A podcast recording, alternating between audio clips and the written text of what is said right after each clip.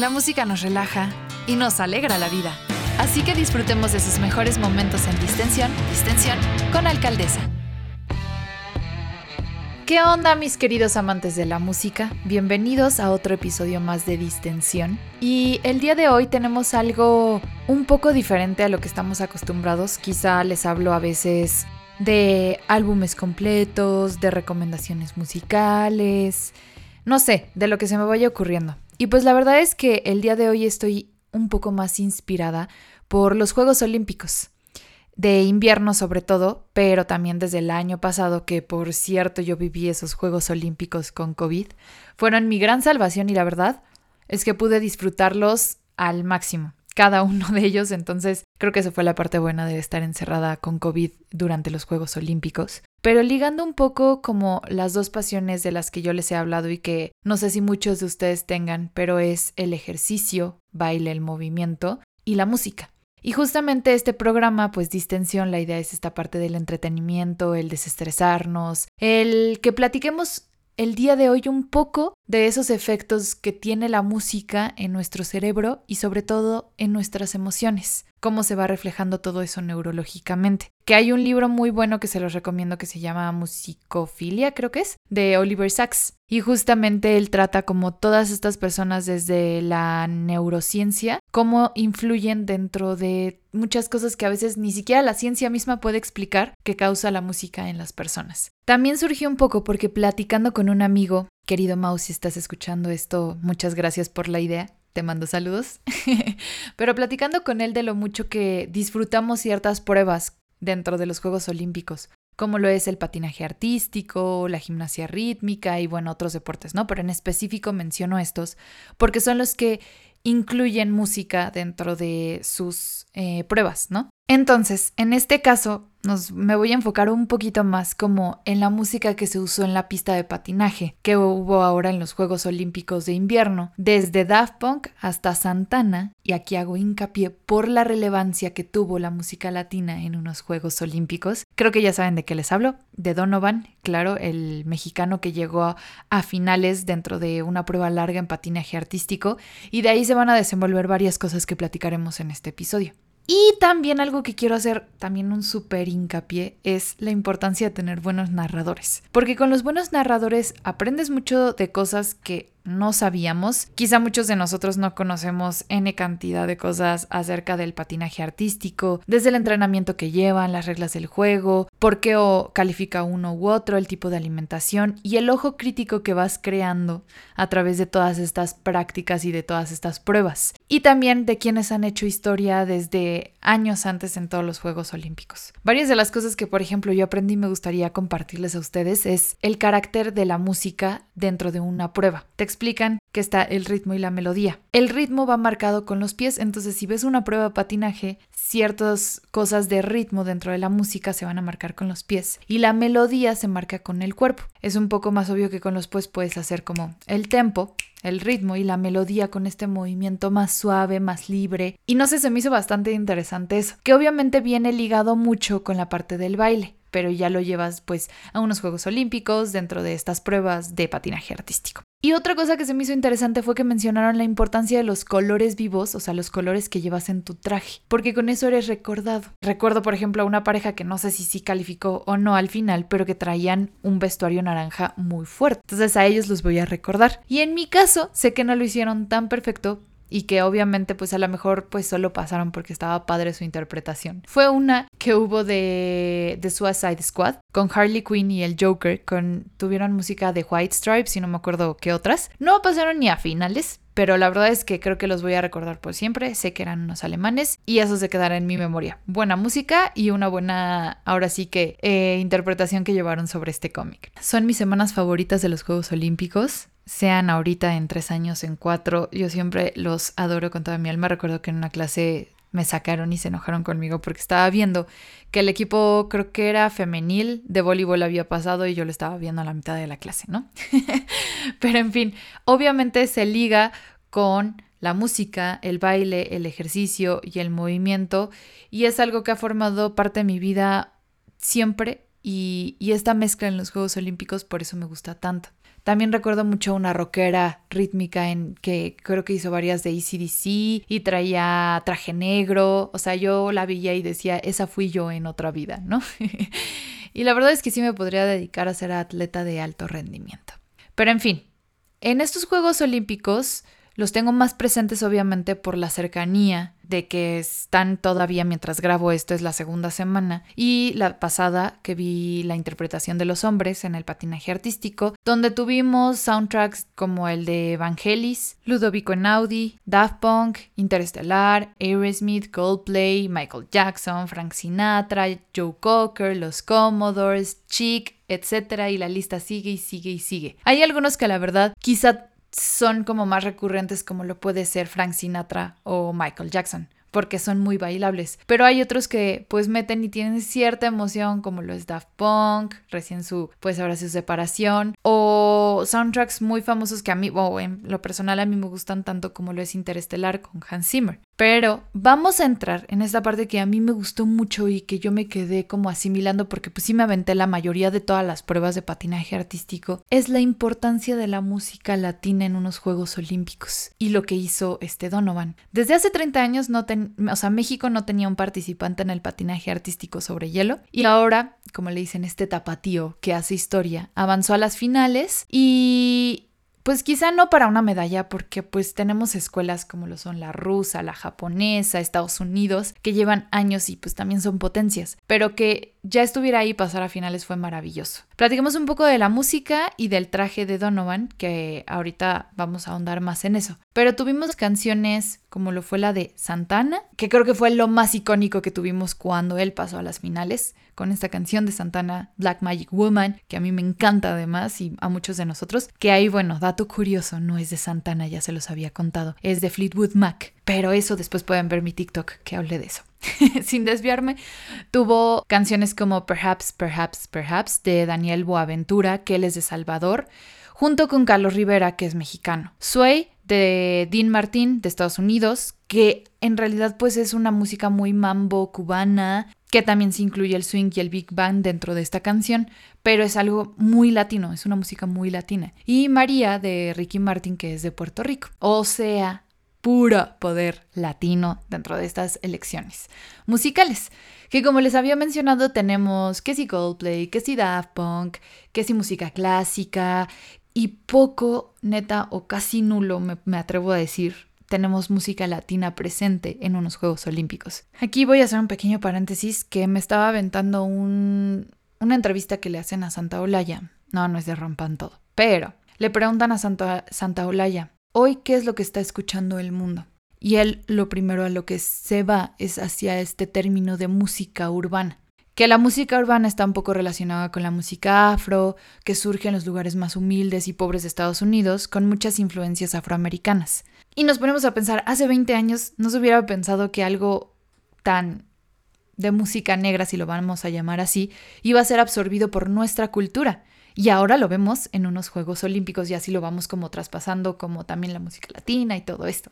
¿Por qué? Pues porque la música antes de este tipo no llegaba, o sea, llegaba pero llegaba procesada por blancos. El rock que llegaba a grandes masas no era el Chuck Berry, sino era el Elvis Presley. Y en fin, esto ya es como otro tema que después podemos hablar en otro podcast, pero lo latino él cierra diciendo, lo latino se ha abierto y está expandiéndose por el mundo. Qué mejor que unos Juegos Olímpicos que se demuestre eso con un tapadío, con un mexicano en una pista de hielo. Ahora hablemos un poquito del traje. ¿Por qué? Pues porque también se habló mucho del traje que traía Donovan Carrillo, que se dice algunos que fue un traje inspirado en Black Magic Woman de Carlos Santana, que traía pues también en sus videos si lo buscan y así, que sigue esta estética del glam rock y la fuerza de la música latina tan característica de Santana.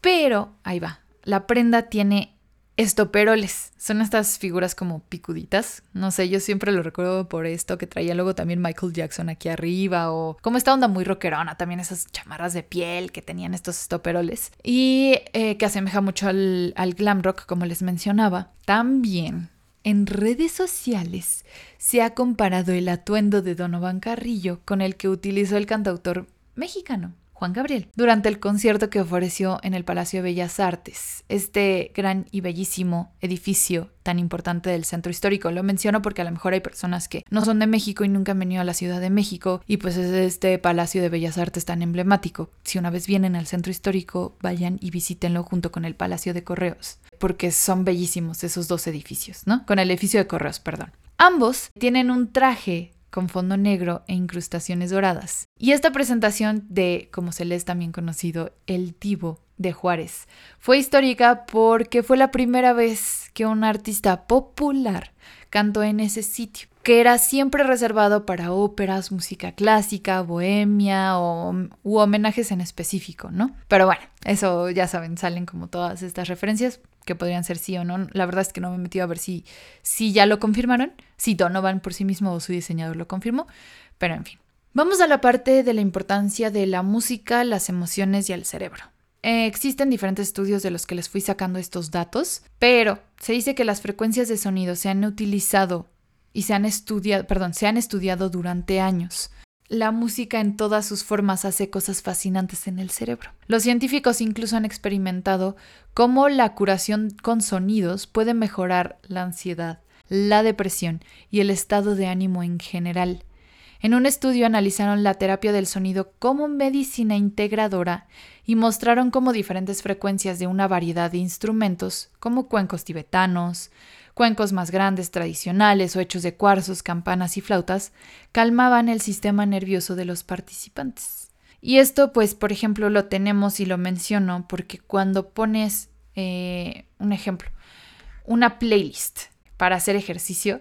Yo me acuerdo que por qué fue tan relevante el, además de haber sido gran producción y gran sonido de los 80, de Dua Lipa, de Future Nostalgia, porque te hacía bailar y además salió en pandemia. ¿Qué hacías en pandemia? Pues te ponías a hacer ejercicio, ¿no? Para este tiempo libre que teníamos.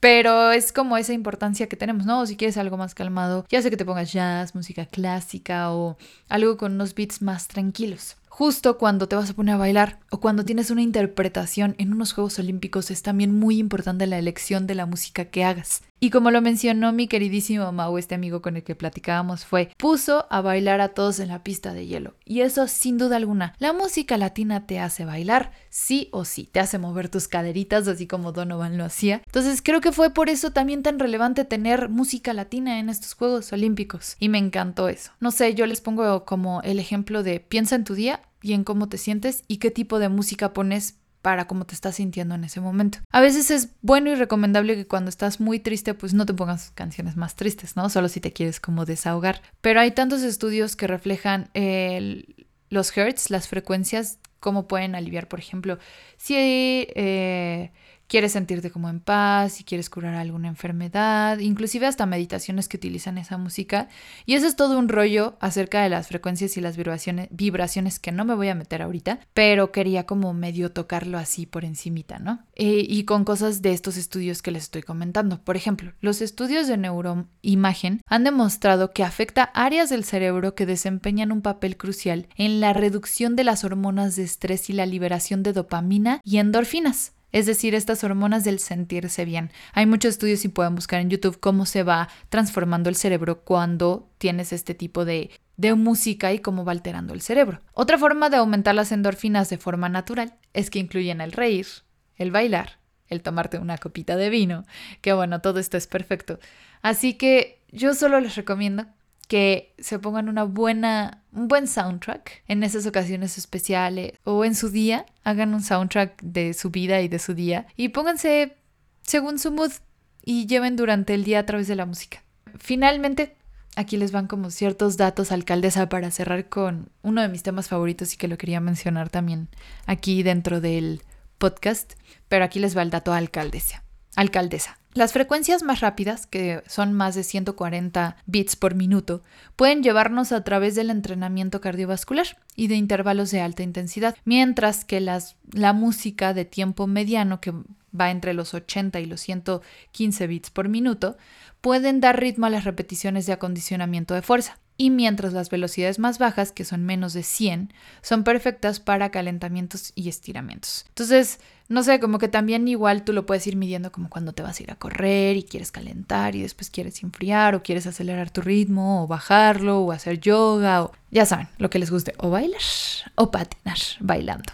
Y bueno, para ir concluyendo, voy a ir con esta frase de Flossie Hierardi, disculpen mi pronunciación, no sé si se diga así, que es la directora del programa de musicoterapia de la Universidad de Drexel, que dice, la música activa múltiples vías neuronales y por lo tanto nos inclinamos a usarla de manera individual e intencional según nuestro estado de ánimo y niveles de energía. No es inusual que las personas creen estas, play estas famosas playlists para varios propósitos como relajación, motivación, ya saben, este, canciones para llorar, canciones para estar alegre, buenas vibras, ¿no? Como las nombramos. Y la música en sí es tan variada que podemos elegir lo que condiciona con nuestro estado físico o emocional en ese momento y luego avanzar hacia la música que refleje nuestro estado más deseado. O sea, podemos iniciar poniendo algo que refleje quizá alguna tristeza, pero si de la tristeza intentamos pasar a la felicidad, ahí está nuestro estado deseado, de la tristeza a la felicidad y cambias. O sea, no sé, que se bajonean por poner una canción y luego ponen la otra y se ponen a bailar. Es, es mágico. O sea, eso es muy mágico. Y para cerrar,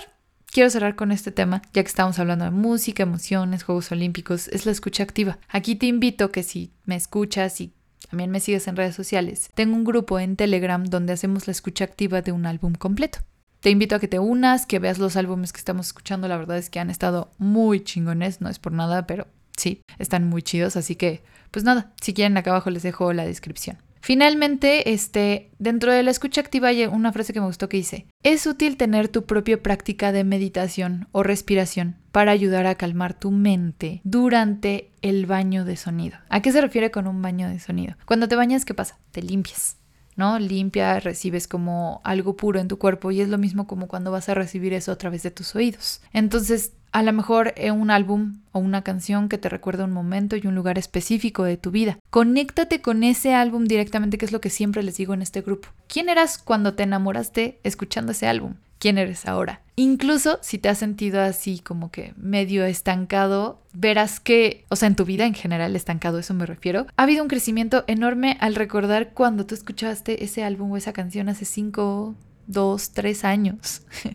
Estás creciendo y eso es lo que te recuerda también la música. Las únicas reglas, bueno, no reglas, sugerencias que yo les pongo para escuchar estos álbumes es quizá evitar la cafeína o el alcohol, que es muy opcional porque pues también sé que se disfruta mucho con una copita de vino, una cerveza artesanal o un trago, pero más si te quieres relajar pues no te recomiendo eso, ¿no? Ropa cómoda, quizá un diario para escribir antes o después de esta experiencia que tengas, un rico té, lo que tú te quieras preparar, abrazar a tu mascota, tener una vista impresionante, ponerte unos buenos audífonos o un buen reproductor de audio y listo, escucharlo. Y no hacer nada más, apaga tu celular, tu computadora, distracciones, todo y en verdad ponte a escucharlo, que duran luego una hora, 50 minutos, una hora y media, se escucha activa, porque pasivamente escuchamos un montón de cosas, la radio, la televisión, nuestro celular, notas de voces, videollamadas juntas, teléfonos, el perro ladrando, todo eso de manera pasiva lo estamos escuchando. De manera activa, ¿qué escuchas? O sea, por ejemplo, si yo hiciera esta palmada y te preguntara, y esto lo viene en el libro de David Byrne, decía, antes de esta palmada, 10 minutos antes, ¿qué fue lo último que escuchaste? Seguramente aquí me van a decir, pues tu podcast.